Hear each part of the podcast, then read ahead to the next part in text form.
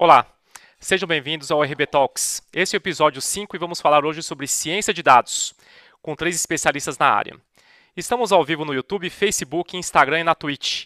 E para você que nos acompanha no Spotify, os episódios também estarão disponíveis lá. E para falarmos sobre ciência de dados, estamos aqui com Ed Mila, coordenadora sênior de inteligência de abastecimento e estatística do Grupo Pão de Açúcar, Marcos de Oliveira, gerente de tecnologia da informação, e Eric Santos, especialista em dados do Grupo Itaú. Os três também são professores de ensino superior e possuem vasta experiência na área de estatística e data science. Sejam bem-vindos.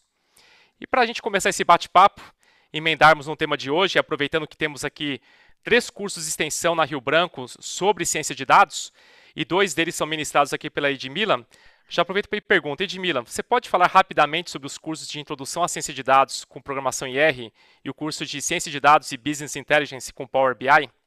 Claro, vamos lá. Boa noite, pessoal. Bem-vindos.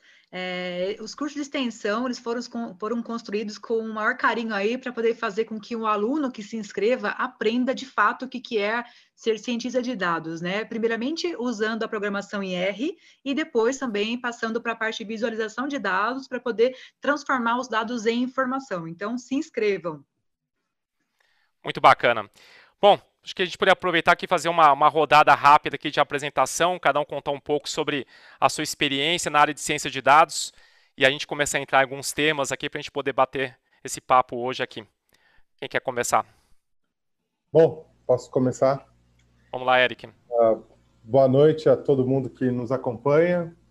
Uh, sou Eric Santos, especialista em dados já há um bom tempo, né? Venho trilhando essa é, esse caminho aí já praticamente há 20 anos, sempre, sempre acompanhando aí desde os primórdios lá de BI, uh, ah, sempre alavancando iniciativas né, de tomada de decisão, alavancando a cultura né, de tomar decisão com base em dados, passando aí por grandes companhias, iniciando projetos inovadores e cada vez mais desafiadores, né? Que hoje a gente percebe que temos uma necessidade muito maior de não estarmos né, na, naquela tomada de decisão com base no feeling, isso não, praticamente não existe mais, não tem mais espaço para isso. E hoje trabalho lá no Grupo Itaú, né, hoje estou especificamente na, na empresa do conglomerado A Rede, né, e venho puxando essa frente em paralelo, como docente, também sempre trilhando ciência dos dados, uh, business intelligence e todas as vertentes possíveis e imagináveis aí nessa trilha. Muito bacana. Marcos? Boa noite a todos, obrigado pelo convite, um prazer estar aqui com vocês. Uh, eu tenho quase 30 anos de experiência é, na área de tecnologia. Né? Me formei lá em 91, em 92 já estava aí na área. Ano que vem faço 30 anos. Pude acompanhar de perto a evolução do mundo digital, principalmente nos últimos anos. Me interessei pelo assunto, tive oportunidade em 2014, mais ou menos, é, de ter o primeiro contato com data science, é, ciência de dados, é, e desde então me apaixonei pelo assunto Acho que a gente vai falar um pouquinho aqui, mas é uma intersecção de três áreas que eu gosto bastante: é, negócio, né? estatística, matemática e tecnologia, técnicas, algoritmos, etc. Então, me apaixonei, é, me envolvi em vários projetos relacionados a isso. Também tive a oportunidade de lecionar alguns cursos de graduação e pós-graduação, MBA, uh, relacionados à data science, uh, e tem sido uma experiência fantástica. Realmente continuo apaixonado pelo assunto, a cada dia tem novidades aí. A gente vai explorar um pouquinho aqui esse mundo. Obrigado. Muito bacana. E a Tibila que já apresentou um pouco sobre os cursos, se puder falar um pouco aí da sua trajetória profissional. Claro, vamos lá. Eu sou matemática de formação, sou mestre em modelagem estatística e acabei migrando a minha toda a minha carreira, né? Na verdade, não para matemática pura e sim para a parte de modelagem de dados, né? Então, hoje eu coordeno uma equipe de oito pessoas lá no Grupo Pão de Açúcar, onde basicamente o nosso trabalho lá é aplicar ciência de dados de fato no negócio Então, a, a, equipe ela é basicamente dividida em metade o pessoal de estatística mesmo, puro, e outra metade são pessoas que trabalham mais com a ciência de dados aplicada ao negócio. Então, é, é um mar ainda, ainda a ser desenvolvido, né? Ano a ano aí descobrimos novos modelos, novas, novas ferramentas, mas o que eu levo né, de bagagem já nesses 15 anos, né, desde a graduação, né, até hoje, basicamente, é que é possível e é necessário utilizar dados para tomada de decisão. Não dá mais para trabalhar somente com feed de negócio, né, sem estar tá baseado ali numa visualização correta e numa modelagem correta para fazer análise preditiva ou qualquer outro tipo de modelagem. Né? Não dá mais para simplesmente utilizar é, histórico de negócio que está na cabeça de algumas pessoas que acabam, sei lá, de repente saindo da companhia e levando o conhecimento com elas sem ter estruturado né, um banco de dados bacana, com uma análise bacana aí já para poder fazer o negócio acontecer. Muito legal. A gente teve, então aqui, acho que os três acabaram colocando uma palavra dentro do contexto que é o negócio, né? Então, ciência de dados, e até o Marcos colocou muito bem a questão de três áreas, né? Uma delas o negócio. E aproveito e pergunto uma, uma, uma questão para vocês. Ciência de dados é aplicável em qualquer tipo de negócio, qualquer tamanho, qualquer segmento? É sim. Eu vou começar aqui a dar minha opinião, né? Na verdade, estudando mais sobre a ciência de dados e aplicação aos negócios, né? Você vê desde áreas mais novas, né? Utilizadas na área de direito, por exemplo, usando jurimetria para poder auxiliar as pessoas, né? Os profissionais de direito a tomar decisões usando dados, né, até o negócio de varejo, como o que eu trabalho hoje, por exemplo. Eu já passei por empresas também, até como Itaú ou empresas de varejo, e você verifica que desde o pequeno negócio até o grande negócio, se você conseguir, né, ou se você tiver um banco de dados tanto estruturado ou não estruturado, ou você consegue fazer utilizando ferramentas estatísticas e ferramentas de, de ciência de dados para poder é, transformar o seu negócio e direcionar ele da melhor forma possível. Fazendo um gancho aí do, do que Edmila colocou para gente, uh, é que assusta um pouco né, o, o termo, né? Para quem é pequeno, assusta. Ah, mas isso é só para empresa grande, isso daí é só para grandes empresários, grandes orçamentos, né? Complexidade Uh, mas a gente também tem que avaliar as, as, proporções do trabalho de ciência de dados que vai ser aplicado, né? Uh, eu acho que se a gente conseguir trazer uh, o valor para esse, esse pequeno empreendedor ou para um grande empreendedor, é, a gente vai ter um, uma, um, uma dire... um direcionamento aí muito democrático em relação a obter ciência dos dados, a obter é, esse fluxo. Né? Quando eu falo obter ciência dos dados, é temos uma situação, um problema, e através da, dessa tríade aí que o Marcos colocou, né, tecnologia, estatística, é, mesclada, a gente vai ter um resultado aí satisfatório e isso daí vai virar um vício como é em todo lugar que implementa, né? Não, não é mais possível ficar sem, né? Uma vez sem, ok, mas com a tecnologia trabalhando a seu favor, não tem, não tem volta. É um caminho sem volta, tá, gente? Experimentem. Só, só complementando, eu concordo. É tem um, uma questão que é, não, não significa necessariamente que a empresa tenha que montar uma área voltada especificamente para a ciência de dados, com engenheiros, analistas, cientistas de dados. Isso realmente eu acho que está reservado a empresas maiores, mais estruturadas, né, que conseguem ter condições de montar isso. É, mas a, a, as empresas realmente podem usar de maneira indireta, contratando o serviço e ter benefício. Hoje a tecnologia está disponível é, em vários níveis diferentes. Né? Você pode começar com algo como uh, um chatbot, que não deixa de ser uma aplicação prática de ciências de dados voltado diretamente para o seu negócio e já ter benefícios. Né? Então, eu acho que sim, é, empresas de qualquer tamanho Uh, se você for ao mercado e eventualmente contratar uma consultoria ou eventualmente contratar uma solução pronta, já que possa te, te ajudar com isso.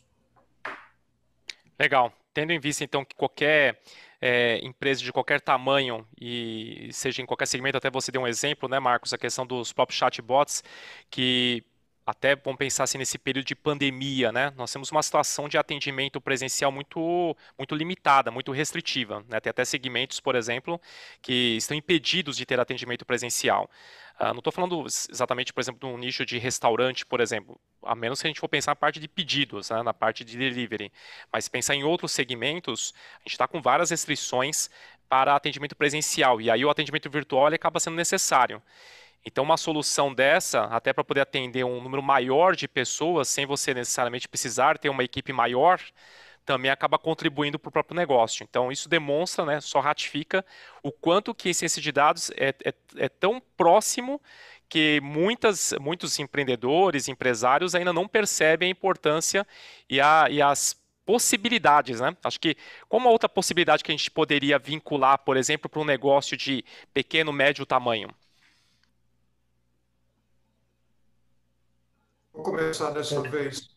É, uma possibilidade seria é, cross-selling, né? Você analisar com base no que a pessoa consome, o que ela pode consumir, uh, criar perfis, talvez, dos seus clientes e, com isso, tentar fazer campanhas direcionadas para você aumentar vendas. Uma ideia simples, né?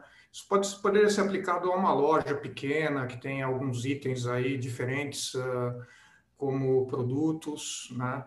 Uh, eventualmente para serviços também, enfim, uma ideia.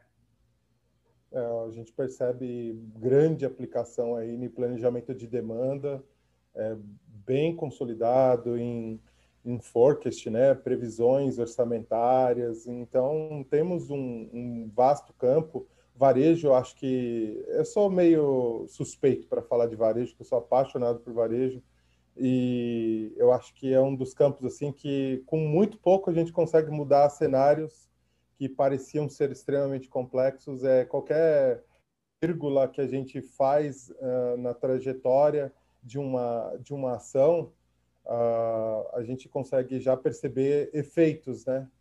Já consegue ver efeitos e aí vai bastante do estudo que está por trás para a gente conseguir colher bons frutos. Não, não quero ser otimista demais para dizer que num primeiro, num primeiro momento vá se acertar, mas é questão de calibrar que as coisas com certeza trazem bons frutos, inclusive pagando facilmente qualquer tipo de ensaio no passado que venha ter causado prejuízo.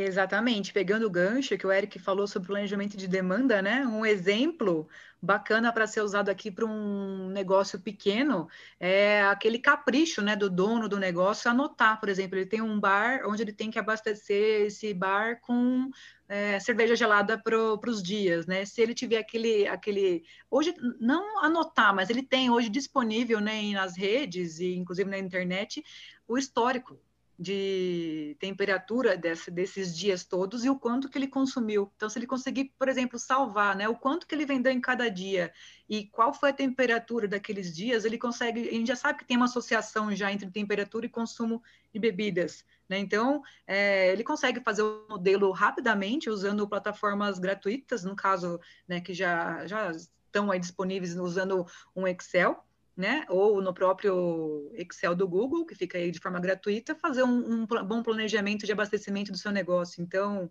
começa por aí, né? Começa naquele Excel e depois vai passando para outras ferramentas de automatização, como Nime e depois vai para visualização de dados como Tableau, ClickView ou Power BI ou qualquer outra ferramenta que esteja disponível, né? Então, eu acho que dependendo do negócio é possível sim estruturar, né? Sendo que só que a, a parte principal é o mapeamento da, do banco de dados dele, né? Para ele poder entender o negócio, porque tem que ter dado para poder fazer uma boa análise.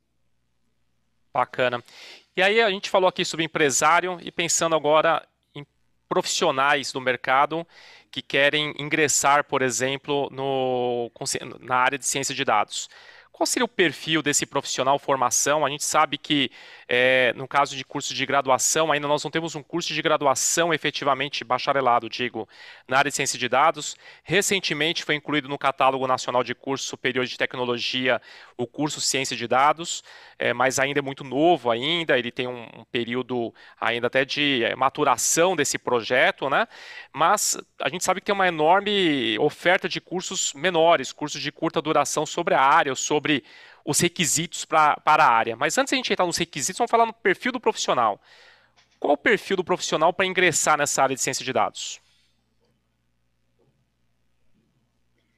Primeiramente, é, eu acho que né, existe, existe uma diferença entre a ciência de dados e a análise de dados, né? Então, é, o perfil ele pode ser híbrido, mas acho que o foco principal é a, o estudante, né, ou a, aquele, aquela pessoa que quer entrar para essa área. Ela tem que gostar muito de matemática, ela tem que gostar muito de programação, ela tem que entender estatística, né? Então, faz, é um conjunto, tem um leque, né? Na verdade, existe uma, um guarda-chuva na ciência de dados, onde você pode separar como engenharia de dados, ciência de dados, ou basicamente aqui análise de dados. Então, tem que gostar de estatística, tem que aprender estatística e para que, que ela serve. Então, é aprender modelo estatístico, para que, que ele serve, aprender fazer testes estatísticos para poder fazer calibração de modelos, de modelos e a partir disso tomar decisão. Aí, paralelo, tem que também saber programar e gostar de programar, porque hoje temos diversas linguagens de programação para ciência de dados, então tem que gostar de programar e tem que ter, também, também ter aquele viés criativo para poder montar a visualização, para poder transformar aquela informação tão difícil, né, no caso, a informação mais abstrata, no caso, matemática estatística, para o conceito de negócio, usando ferramentas ou usando plataformas para visualização de dados é, fazendo um, um, paralelo aí, a Edmila muito bem colocou os soft skills, ou os hard é. skills. Vou colocar um soft skill aí muito, mas muito importante, é, é ser curioso, né? É, se, se a pessoa não tiver a curiosidade, não tiver aquele ar de questionador, né? São posturas, né? Você adquire uma postura de questionador adquire uma postura de curioso, né? Porque quando a gente fala de, de data science, a gente está falando de microestudos, né? Que eles respondem dúvidas que elas não são tão óbvias, né? Então, se a pessoa não tiver essa persistência, né? É, esse questionamento, é, ele vai trabalhar pura e simplesmente, ele pode ser um, um, um as em estatística, né? Ele pode ser um programador fantástico, mas se ele não tiver é, essa motivação, né, esse, é, essa, essa vontade de, de tentar resolver o problema, ele, ele tende a não ser um grande cientista de dados, porque se ele não for motivado em resolver problemas, em ser curioso, é, chegar na variável resposta e aquela variável resposta ser coerente, ó, resolvi, respondi a dúvida da empresa, do meu gestor, de um produto, né? Qual que é o qual que é o escopo, né? Qual que é o, o quão grande é essa minha variável resposta? Se ele não tiver isso no, no sangue também, ou pelo menos não tiver motivado a, é, é algo a, a, a se pensar, né? Sim, só complementando, é, eu acho que essa curiosidade mencionada pelo Eric é essencial é, interesse em aprender, porque a cada dia surgem técnicas novas e provavelmente os negócios onde a pessoa vai trabalhar tem desafios novos também a cada dia, né? O mercado está bastante dinâmico aí, desafiador, acho que para todos. É, então, esse interesse em aprender e essa curiosidade em explorar e achar soluções, eu acho que é essencial. Né? Uh, só complementando também um pouco o que a Edmila falou, tentando agregar algo aqui, não significa que a pessoa tem que ser master em estatística, master em programação, conhecer todas as técnicas disponíveis, né? principalmente início de carreira, seria interessante ter pelo menos a parte conceitual bem uh, consolidada é, programação ainda tem algumas alternativas um pouco mais visuais, mas no final, se você quiser construir algo mais elaborado, você precisa realmente conhecer lógica de programação e aprender alguma linguagem. Né? Python acho que é mais é, popular aí, coincidentemente, acho que não tem ninguém aqui especialista em Python, né? Entendi que a Edmila é mais do mundo R, eu também, o Eric eu não sei. Mas é, é importante, então, é, essa, é, esse interesse em aprender o tempo todo, né? porque as técnicas evoluem, o negócio evolui a cada dia, então isso é essencial. Legal. Agora vocês falaram né, todas essas características, mas, por exemplo, vamos supor, né, então pega uma pessoa que é interessada no assunto, né, então vamos supor, eu, eu sou interessado no assunto, eu quero começar a mergulhar nessa área. Por onde eu começo? Eu vou buscar aprender Python, vou buscar aprender R, a, aprimorar os conhecimentos de estatística, por exemplo. Por onde eu começo? Bom, vou começar a puxar aqui. É, eu acho que como dentro da ciência de dados existe uma, existe um, é um, como eu falei anteriormente, é um guarda-chuva onde eu tenho, por exemplo, três divisões bem que tem, tem que estar bem, bem direcionadas, né? Da engenharia de dados, da ciência de dados, da análise de dados. Eu acho que o, a pessoa tem que já começar a, tem, antes de começar a buscar ferramentas e aprender Python, ou aprender R, ou aprender qualquer outra linguagem de programação, é, tentar verificar dentro desse, desse guarda-chuva que existe dentro da ciência de dados, qual é a área que ela gosta mais. Então, se ela gosta mais de programar, se ela tem facilidade de para programação, eu acho que ela começa já de repente a procurar já as ferramentas, quais são as linguagens mais usadas e tudo mais. Depois, a partir disso, ela passa para automatização. Então, ela vai estudar Nime ou Alteryx. Depois disso, ela vai né, seguir a carreira dela. Agora, para quem gosta mais de modelagem, quem gosta mais de pegar o banco de dados e resolver o problema ali olhando a linguagem estatística e quer aprender a modelagem estatística, então, obviamente, ela tem que entrar mais de cabeça aí na parte de modelagem matemática estatística para resolução de problemas, né? E quem gosta mais na parte estrutural, né, pra, na, mais da engenharia de ficar ali trabalhando com os bancos de dados, fazendo a limpeza, fazendo a mineração da informação para a construção né, da, da, do dado final, aí sim ele já pode é, seguir de, usando também a, a, deixar um pouco de lado a parte de modelagem estatística, mas também partir para a linguagem de programação, mas de forma mais superficial, porque o, o, o core geral aí de, de, desse, dessa terceira opção é mais para estruturação em Nime, em Python e, por, por fim, aí em Power BI. É uma dica, tá? A Edmila já deu um overview, mas é, vou complementar com uma dica muito importante. É, Gera-se uma ansiedade muito grande por termos muitas disciplinas, né, uma pluralidade de assuntos. E dentro desse guarda-chuva todo, uh, tente, quem está começando, você, tente não se preocupar em saber tudo de uma vez só, estudar tudo de uma vez só, porque é o começo do fim. É, nem nós que estamos inseridos, né, com dia a dia, né, dando aulas, a gente não tem isso de, de ponta a ponta desenhado na cabeça, no detalhe.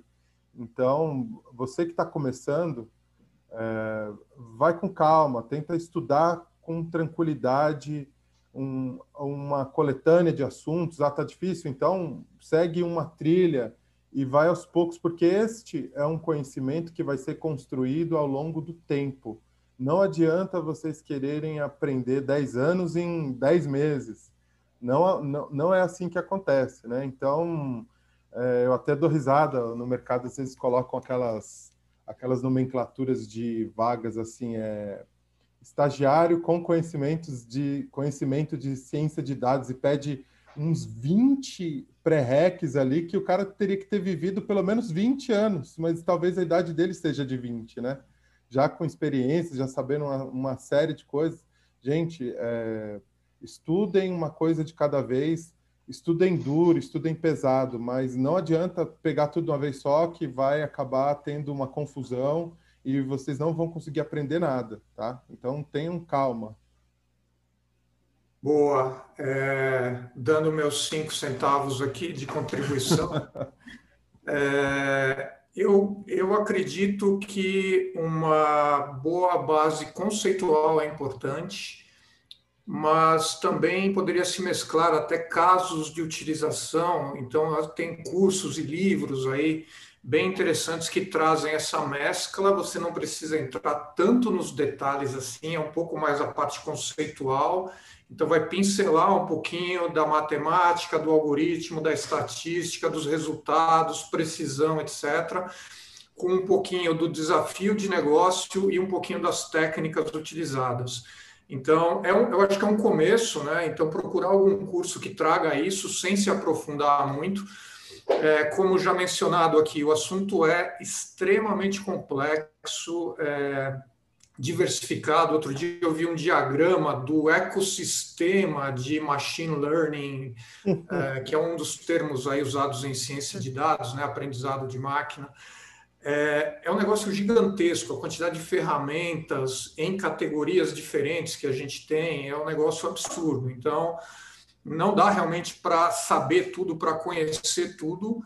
É, a sugestão é essa: comece com os conceitos, né, pinceladas aí de por que os, os três componentes são importantes, a parte de storytelling que a que a Edmila mencionou, que também é bastante importante. Então, você também aprender técnicas de como contar a história, como mostrar uma visualização de dados que leve a uma conclusão e a insights, etc, etc. Tem bastante curso aí disponível, uh, alguns pagos, alguns grátis, nas plataformas aí de, de curso online e livros interessantes também. Isso porque é... foram só 5 centavos, né? Não sei qual foi a moeda que o Marcos usou, não sei se foi 5 centavos de bitcoins, mas foi enriquecedor aí. Eu queria só aproveitar quem está chegando agora, a gente está ao vivo aqui no YouTube, Facebook, Instagram e na Twitch. Esse é o RB Talks, a programação dos podcasts da Rio Branco. Hoje nós estamos falando sobre o tema ciência de dados. E tem uma pergunta aqui que chegou pelo YouTube, eu quero passar para vocês aqui, que é da Rita Augusta de Castro. Ela perguntou o seguinte: Hoje temos uma avalanche de dados disponíveis. Como extrair informações inteligentes desses dados? Bom, uh, primeiro a gente precisa entender qual que é o problema né, que temos uh, nesse, nesse, nessa avalanche de dados. Né? Esse, esse é o primeiro passo. Dentro desse problema, a gente precisa entender também se a, a gente tem elementos para a gente resolver o problema, né? Se a gente tem dados ali que sejam valiosos, se geram valor, que geram, aliás, valor para a companhia. E aí, a partir disso, é seguir tra na tratativa do, do problema, como você vai responder? Ah, será que, de repente, um tratamento desse dado que vai chegar de forma bruta, primeiro passo, depois entender com a ajuda da estatística se a gente vai precisar ter algum modelo, né? E por fim, armazená-lo em algum lugar e trazer aí uma visualização, uma, como o Marcos já colocou aí, a Edmila também, trazer isso daí de uma maneira muito didática, muito bem explicada, né?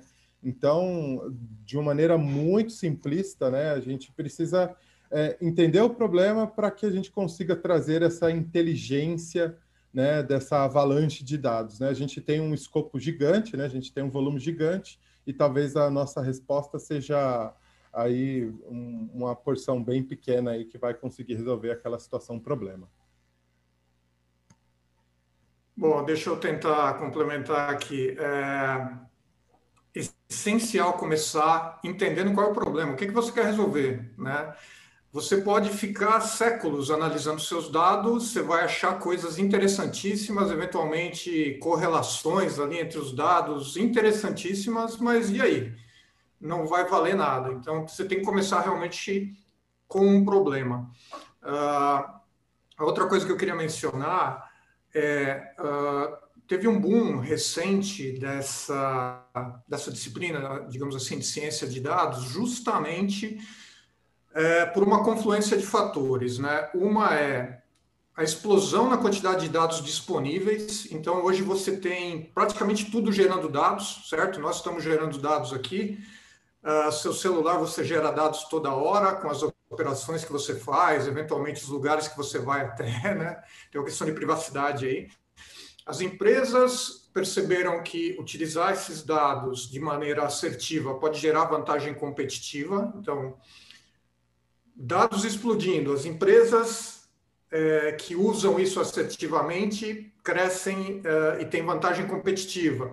As técnicas evoluíram, poder computacional evoluiu, você tem computação distribuída, né? você tem várias técnicas então que agregam tudo isso e, e, isso culminou numa explosão aí recente dessa área de ciência de dados. É, mas voltando à pergunta, comece sempre é, perguntando qual é o problema que eu quero resolver. E aí você vai atrás dos dados, vê se você tem todos os dados ou não, trata os dados, e aí você segue, como o Eric mencionou aqui, criação de modelo e é, extração de insights a partir dessa análise.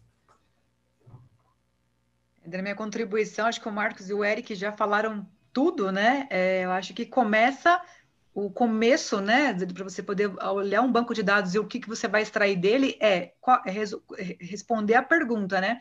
Qual é o seu problema? Qual é a sua variável problema? Para partir disso você entender se aquele banco de dados ele vai ser útil ou não, né? Então o que acontece que eu vejo, né, e presencio em alguns momentos é que existe uma romantização do assunto ciência de dados, né? Então as pessoas acham que elas podem ir pegando um montão de banco de dados e cruzando as coisas, mas qual é a resposta final? Qual é o produto final daquele cruzamento de diversos bancos de dados diferentes, né? Então tem que ter em mente a pessoa que está trabalhando com um banco de dados ou que quer entrar para a área, ela tem que ter em mente que ela tem que sim saber o que, que ela vai usar, onde usar e para que usar né? Que aí você tem um, um conjunto completo aí para poder tomar uma decisão de forma mais assertiva, né? Sair cruzando dados por cruzar, aí você vai estar tá fazendo um trabalho que de repente você vai estar tá perdido, porque não tem uma resposta né, atrelada a somente você estar tá, é, buscando informação de diversas fontes, mas você não vai resolver o problema com aquilo. Né? Então, às vezes, o menos é mais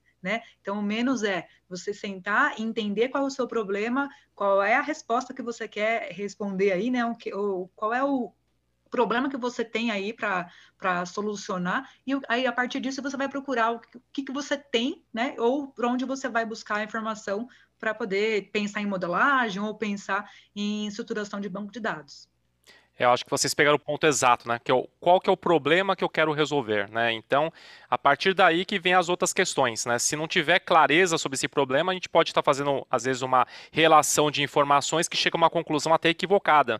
E até isso é muito perigoso para o negócio, né? Porque a gente está uhum. falando aqui em tomada de decisão voltada aos negócios. Então, a, esse cuidado da pergunta, do objetivo que está se buscando é o fundamental nesse processo. Porque senão você acaba relacionando informações, e às vezes essas informações também não são é, claras, objetivas, e você chega numa conclusão totalmente equivocada. Você pode levar o negócio até a falência, por exemplo. Né? Até a Rita fez até uma. uma ela, ela complementou aqui o, a pergunta que ela fez. Ela colocou a, a percepção é que as pessoas se perdem não são objetivas. Acho que vai de encontro justamente com a pergunta. O buraco é mais embaixo. Na verdade, o buraco é a pergunta. Né? Então, assim, para que se quer? O que se quer resolver? Né? Então, acho que isso sintetiza bem essa abordagem.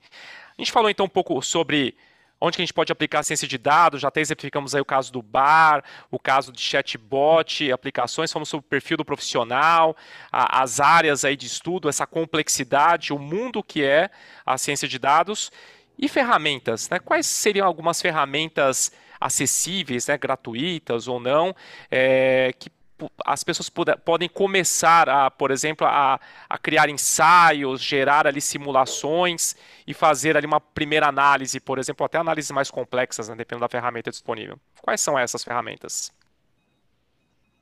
Posso começar?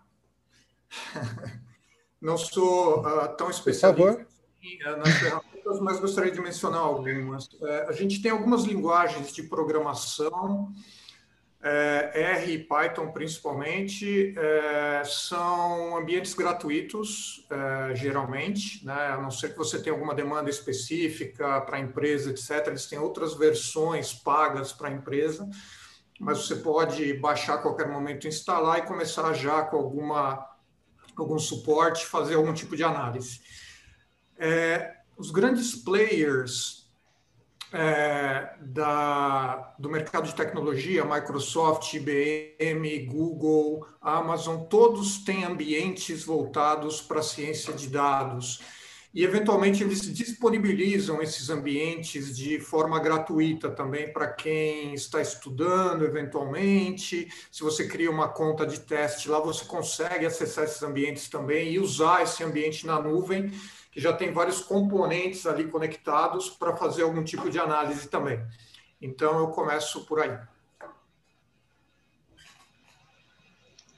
Bom, o Marcos já deu um super overview aí. Eu ia comentar sobre as ferramentas da Microsoft, o Azure, né? Uh, eles têm lá um, uma série, uma série de modelos encapsulados, onde a gente passa alguns parâmetros e ele devolve o negócio já com, com as suas variáveis esperadas, né? Então, a AWS também tem uma série de oportunidades lá de, de testagem, né? Se você for estudante, é uma super dica aí para quem às vezes pensa que ah, tenho que investir, não tenho dinheiro, por onde eu começo, né? E os clássicos aí, R, Python, como o Marcos já colocou, não vou me alongar muito não, que realmente ele deu um bom overview aí. Ainda temos Edmila. é, eu sou da turma do R Lovers, né? Então eu, eu tenho Python, mas estudo em R. então tenho R, né, para fazer, que faz bastante coisa, né? O R ele vai desde a mineração da informação até a modelagem estatística de fato. Você também consegue construir do, no próprio R aplicativos utilizando a plataforma Shiny para poder fazer previsão de demanda, utilizando modelos de machine learning, redes neurais, etc.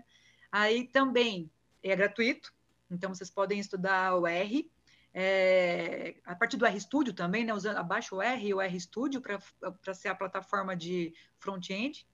Tem também a plataforma que eu gosto bastante, que é o Nime, que é o irmão do Alterix, né? O ele é gratuito e o Alterix ele tem uma versão gratuita para estudantes, né? De um ano. Então, o que, que ele faz? Ele vai fazer automatização via SQL.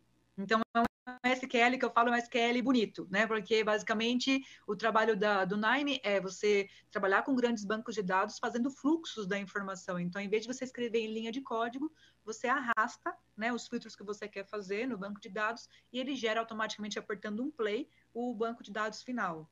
Né? E para visualização de dados, eu indico estudar o Power BI, que existe também essa plataforma é da Microsoft, né, para fazer essa visualização da informação, para fazer dashboards bonitos, é onde você vai ser criativo ali para poder gerar informação que às vezes ela é mais abstrata numa informação mais didática. E o legal do Power BI é que ele também tem interface com R e Python. Então, algumas análises você pode, você pode fazer no próprio R Python e ligar no Power BI, que quando você fizer um filtro, né, lá no seu, no seu dashboard, ele vai filtrar já fazendo a análise utilizando os algoritmos que você escreveu no R ou no Python. Muito legal. Só, vai, Por favor, Eric. Complementando, perdão. Pois não. Uh, a gente tem o Tableau, que é uma ferramenta que é paga, né? Mas para quem está estudando, está numa graduação, tirando a foto da carteirinha, no site da Tableau tem um, tem um incentivo bastante legal, bem importante, de um ano, eles dão licença gratuita para quem está estudando, tá? Então, vale a pena também experimentar, ele tem um perfil aí muito parecido com o Power BI, ambas líderes, né, de mercado, então é, eu acho que vale também a pena ter um contato com uma, uma outra ferramenta líder quando a gente fala de, de mercado aí, de tecnologia de visualização de dados. Muito bacana. Ah, aqui dá alguns recados, tem uma pergunta também que a gente recebeu, mas antes a, a Viviane Ribeiro, lá pelo Instagram, mandou aqui um elogio para nós aqui. Obrigado, Viviane, por nos acompanhar. Fique ligada que vem mais episódios do RB Talks aí na quinta-feira agora e na semana que vem também, toda terça e quinta aqui no canal da Rio Branco. E temos uma pergunta lá pelo YouTube da Elaine Carvalho, que é com a quantidade de dados Peraí que chegou outra aqui. Com a quantidade de dados que temos hoje, vocês acham que o trabalho com dados vai ficar restrito a profissionais especializados ou essa skill vai ser necessária a profissionais de diversas áreas? É, não vai ficar não. não. Não vai ficar não, ninguém vai escapar. já, como eu já citei anteriormente, né, até já eu já eu dou aula em pós-graduação, né, e eu tenho alunos da pós-graduação que são da área de direito que já estão migrando para a área de dados para poder trabalhar com a jurimetria, né, que é a ciência para trabalhar com as informações jurídicas e transformar a informação, é, a, a, a, analisar e, na verdade, auxiliar a tomada de decisão de forma mais rápida, utilizando os dados de varas, né, qual foi o juiz, que, qual foi a sentença que ele deu e assim por diante. Então, é um dos exemplos, né, então... Eu acho que de acordo com vai passando os anos, né, a linguagem, a linha de código, ela tende a ficar mais didática. Da mesma forma que o SQL ficou didático com o Nime, com o Alteryx, né? Então, é possível sim fazer modelos de machine learning, modelos estatísticos usando essas duas ferramentas também, fora do R. Né? Ou com o R, porque elas estão interligados. Então, as ferramentas são interligadas. Então, acho que tende no futuro bem próximo aí, né, a se tornar bem didático e bem fácil aí a análise para qualquer pessoa e qualquer profissional de qualquer área. Concordo plenamente. É, acrescento que tem já algumas ferramentas que você consegue fazer análise de maneira visual, então isso acaba tirando essa complexidade de programação e tudo mais. Uh, tem uh, algumas ferramentas que a gente chama de auto ML, auto machine learning, que cria um monte de modelos, então você não precisa também ser um especialista e, e escolher um modelo uh, antecipadamente, porque a ferramenta analisando seus dados, ela vai propor uma série de modelos diferentes, vai acabar escolhendo um modelo que gere o melhor resultado né? No caso de você estar tá fazendo uma previsão, por exemplo, tem técnicas para você analisar se o modelo vai ser preciso ou não. Então, a ferramenta usa essas técnicas e fala: olha, utilize esse modelo aqui, ou utilize uma combinação de modelos. Então, cada vez mais, esse mundo está se desenvolvendo para que usuários finais, digamos assim, né, que estão mais perto das informações, tenham condições de fazer essa análise. Eu acho que no futuro muito próximo isso vai estar disponível para todo mundo. Muito legal. Uh... Temos Opa. Tem mais duas perguntas que entraram, Eric. Você, você quer tá complementar? Que eu já engato nas perguntas. Uh, só complementando, eu acho que essa realidade já, já, já existe bastante né, de outros profissionais estarem, eh, profissionais da área de negócio estarem dentro da nossa realidade.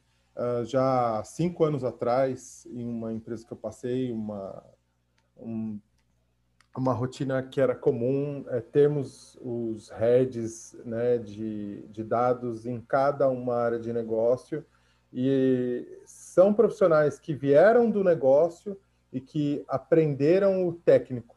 Então, esse interesse pelo técnico e esse advento que o Marco citou de termos ferramentas cada vez mais intuitivas e visuais, reduzindo o hard code, uh, eu acho que é um caminho aí que vai ser mais fluido e mais e mais e mais fluido de termos profissionais aí, vamos dizer, estrangeiros navegando em águas de dados. Muito legal. Bom, teve uma pessoa aqui no YouTube que ela, ela comentou justamente o que a Edmila falou sobre o Power BI, né? O Power BI é muito rico em recursos, gratuito, com muito conteúdo disponível para aprendizado. Então, realmente aí contribuindo. E o Fabiano mandou a pergunta aqui. Boa noite. Quais as dicas para desenvolver uma cultura de empresa data-driven? Primeiramente, quebrar paradigmas, né? É, eu vou dar um exemplo. É, eu passei por uma empresa onde toda, toda a decisão era baseada em média, cálculo da média, média para fazer isso, média para fazer aquilo, né?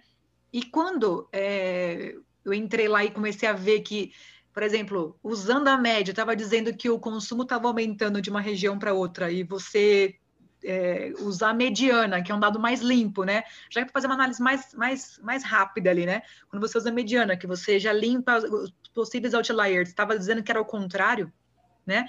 É, eu senti uma dificuldade imensa em fazer essa mudança de mindset da, dos gestores, né? Porque há, há 100 anos estavam trabalhando com informação baseada em média, e a média ela enviesa resultado. Então, a, a ciência de dados não está afunilada, né? ela não está simplesmente é, convergindo para a utilização de média para tomar decisão. Né? Tem um monte de ferramentas, um monte de modelos. Né? Então, é, a cultura ela tem que ser, eu acho que para você poder, é, a, o primeiro ponto aqui é quebrar, quebrar paradigmas mesmo e começar a, a dar essa abertura para os profissionais que são contratados para fazer essa mudança de mindset, a apresentar os resultados de como ele pegou e para onde foi né? Mostrar esse depara é a parte mais importante aí para poder mostrar o, o, enriquecimento que trouxe, né? A utilização de técnicas e para que, que serve, né? A, a utilização de dados para tomada para tomada de decisão.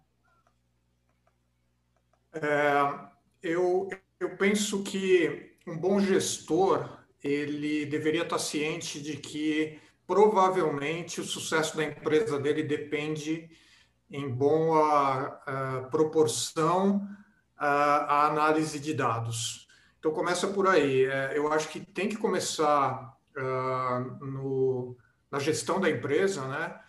É, como a Edmila mencionou, talvez não seja algo simples, né? Quebrar paradigmas. É, e talvez uma maneira de iniciar seja você conseguir algum case simples de sucesso né? Não sei se a pessoa que perguntou já trabalha na área, enfim. Mas é, se você eventualmente consegue quebrar um paradigma usando algum case relativamente simples, é, pode ser que as pessoas se convençam, então, é, gradativamente, de que aquilo faz sentido, tem importância, muitas vezes vai contra a intuição, né, contra o senso comum, mas a análise bem feita dos dados mostrou um comportamento diferente do senso comum e da intuição. Então, é, talvez seja uma maneira de quebrar o paradigma e começar a construir isso de cima para baixo na empresa. Uh, eu acredito que a gente tem alguns pilares aí que vão sustentar toda essa transformação, né? A gente pensa em pessoas, né? Quando a gente começa a falar de cultura, os processos têm que estar disponíveis, os gestores têm que estar alinhados, uh, os recursos, quando a gente fala em recurso, então a gente tem que ter né, uma facilidade ali com relação à tecnologia, a manuseio dessa tecnologia, investimento. A gente tem que ter os dados, né? Porque se a gente não tiver acesso aos dados, não tiver captura esses dados, né? se a gente não tiver a matéria-prima da coisa toda, né? E, por fim, o, a junção disso tudo aí que vai ser extremamente relacionado aí ao domínio de, dessa, dessa mescla de dados, recursos, processos e pessoas. Eu acredito que é, é nesse caminho. Muito legal. A gente tem uma pergunta aqui no, no Instagram que eu vou, eu vou responder aqui, da Rafaele, que inclusive ela falou que ela foi aluna aqui do CEPROM. Muito bacana, Rafaele. Obrigado por nos assistir. Você perguntou sobre a, a área de formação na área de técnico informática ou faculdade de TI, o que fazer primeiro, né? O que, que dá mais retorno. Acho que a primeira questão, Rafael, é você pensar no que, que você está buscando, né? Cada curso, cada titulação, ela tem um, uma, um objetivo. Então, se dentro da área de TI você está buscando uma formação que o curso técnico vale atender, então mergulhe e vá em frente. Mas se você observa que você tem uma, uma necessidade de uma amplitude maior de assuntos. Né? O curso de graduação ele tem quatro anos, né? então a carga horária dele nem se compara com o curso técnico, que tem uma profundidade em assuntos específicos, seja na área de negócios, dentro da área de TI, ou na área de desenvolvimento de sistemas, ou infraestrutura ou segurança, aí a faculdade é melhor para você. E lembre-se que depois da faculdade você pode continuar buscando desde cursos livres, cursos de extensão, como cursos de pós-graduação. Inclusive, lembrando que a gente tem, a gente está com as inscrições abertas aqui para três cursos na área de ciência de dados, e esses cursos não tem nenhum pré-requisito, então não são apenas para ingressantes ou concluintes de curso superior. Qualquer aluno, qualquer pessoa pode fazer nossos cursos. Então consulte nosso site da Rio Branco, observe o conteúdo programático, as datas, inscreva-se, que você vai poder ter uma experiência, né, um primeiro contato com o assunto. São cursos de curta duração, então às vezes até serve para você ter um primeiro contato, se apropriar um pouco do assunto e depois, quem sabe, você buscar uma formação. Tá ok? Eu queria voltar um pouquinho no assunto que o Marcos comentou um pouquinho, um pouquinho antes aí, antes da gente entrar nas questões, que ele falou sobre machine learning, né, aprendizado de máquina. Como que esse tema, essa, esse assunto se relaciona com ciência de dados?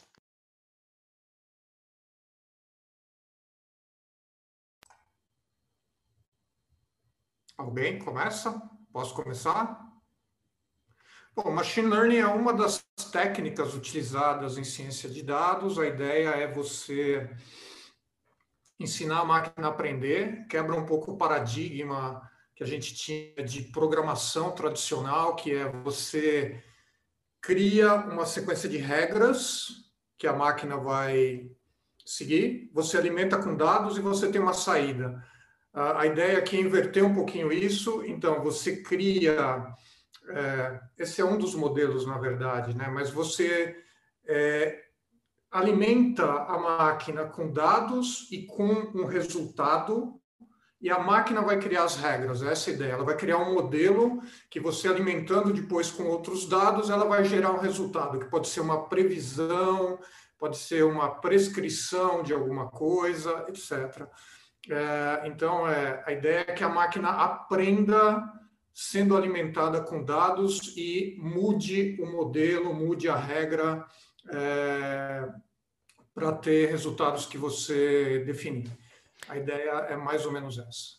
Eric e Edmila, vocês podem fazer algum exemplo de aplicação do Machine Learning, até para a gente poder pegar o complemento que o Marcos trouxe?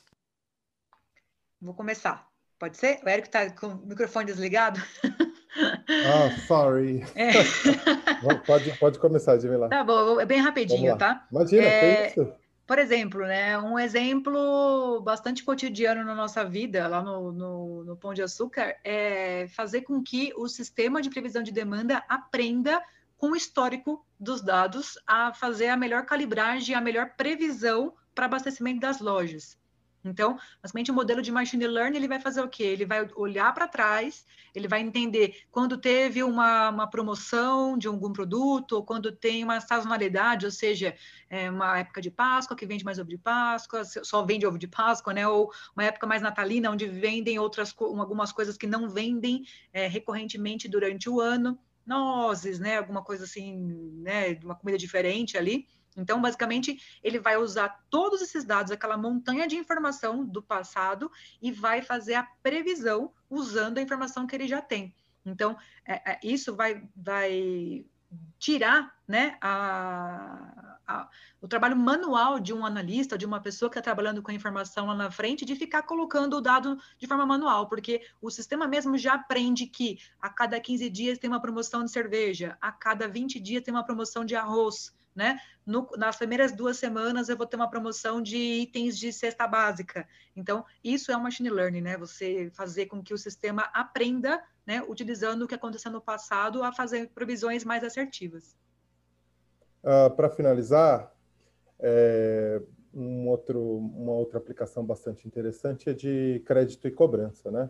Uh, nesse caso, a cobrança, né, existem alguns modelos que ele prescreve qual é o método de cobrança daquele devedor, né? Se é via jurídico, se é via SMS, se é via agência de cobrança, uma cobrança que vai precisar de uma chamada.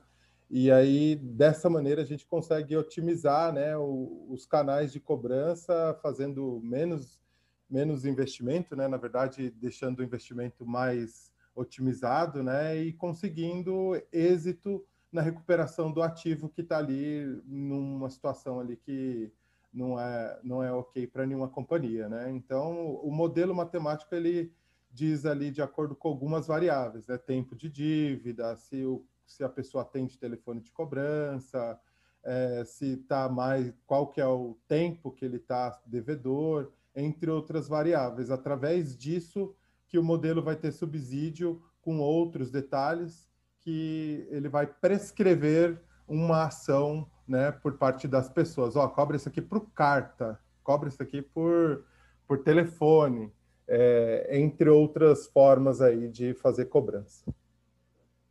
Muito legal. Bom, nós estamos aqui caminhando para os cinco minutos finais aqui do nosso RB Talk sobre ciência de dados. Eu queria então pedir para cada um de vocês deixar uma mensagem para quem quer começar a ingressar, né, começar a entrar nessa área de ciência de dados. Qual seria o recado que vocês dão para essa pessoa? Vou ser bem rápido. Estude muito, bastante estudo, tenha paciência, porque não, você não vai conseguir estudar tudo ao mesmo tempo, e seja resiliente e insistente, tá? Que eu acredito que com, com bastante dedicação, menos ansiedade e trabalhando duro é o caminho do sucesso aí dessa área. É, eu vou pegar o gancho no Eric. E é, é, isso aí, gente. Não tem outro, não tem uma solução mágica, né? A, a ideia é escolha uma área dentro da ciência de dados que você se, é, se assemelhou melhor aí, ou que você realmente se identificou, né? Se é mais na estruturação do banco de dados, ou se é para a parte de modelagem, ou se é para a parte de visualização. Escolha um primeiro passo e estude e se aprofunde. Né? Quando eu falo de romantização, é aquele conhecimento superficial que às vezes você está tentando conhecer um pouquinho de cada coisa, mas na hora de resolver o problema você não vai conseguir resolver porque você sabe um pouquinho de cada. Então, estude um, cada coisa de cada vez, né? Escolha uma. uma... Essa, esse assunto ele está ao nosso redor, mais próximo talvez do que as pessoas percebam e imaginem. Né? A gente tem esse tipo de tecnologia é, técnica, enfim, é, sendo utilizada por nós mesmos todos os dias, né? É, no seu smartphone tem bastante ciência de dados ali embutida, bastante tecnologia relacionada a isso, inteligência artificial, machine learning, outras técnicas. No banco que você utiliza, é, no supermercado, talvez que você compre, se for pão de açúcar, principalmente, né? é, então, é, é, um assunto realmente que está permeando cada vez mais a nossa vida, né, o dia a dia de todo mundo, e as empresas estão é, utilizando isso nosso bem para o nosso conforto e, obviamente, para o lucro delas. Né? É, então, o que eu sugiro é, é estudem um pouco né, sobre o assunto, é, tentem entender os conceitos, identificar uma área que você se é, que gosta mais, né, e se aprofunde, né, e não tenha é, medo de, de aprender realmente. É, eventualmente você vai mergulhar em algum assunto que você gosta e conheça mais. Eventualmente você vai querer ser um pouco mais generalista e talvez uh, trabalhar um pouco com menos detalhe, menos profundidade. Mas é, eu acho que é importante entender a importância, entender os conceitos e aí escolher alguma área e mergulhar de cabeça. O mergulho é bem profundo, tá, pessoal? Se vocês quiserem. Muito bacana. Muito bacana e, assim, muitos elementos que vocês trouxeram vale para todas as áreas, né? A gente quer se especializar em algo, a gente precisa se dedicar. A palavrinha mágica do Eric, a resiliência, né, focar, palavra mágica da Edmila, estudar, estudar, estudar. Então, muito bacana. Então, primeiro quero agradecer a presença de vocês aqui, da Edmila, do Marcos, do Eric, que trouxeram várias contribuições sobre o tema e suas aplicações. Aproveito para lembrá-los que a nossa transmissão ficará gravada em nossas redes sociais. Não deixe de se inscrever no nosso canal no YouTube para ficar por dentro dos próximos episódios. E principalmente, se você gostou, curta e compartilhe para que mais pessoas possam assistir e nos ajudar na produção de conteúdo sobre os mais variados assuntos, seja na área de educação, gestão, direito, tecnologia e relações internacionais. Um grande abraço e até a próxima. Obrigado, gente. Tchau, tchau, pessoal. Prazer, obrigado. Até, até logo. Valeu.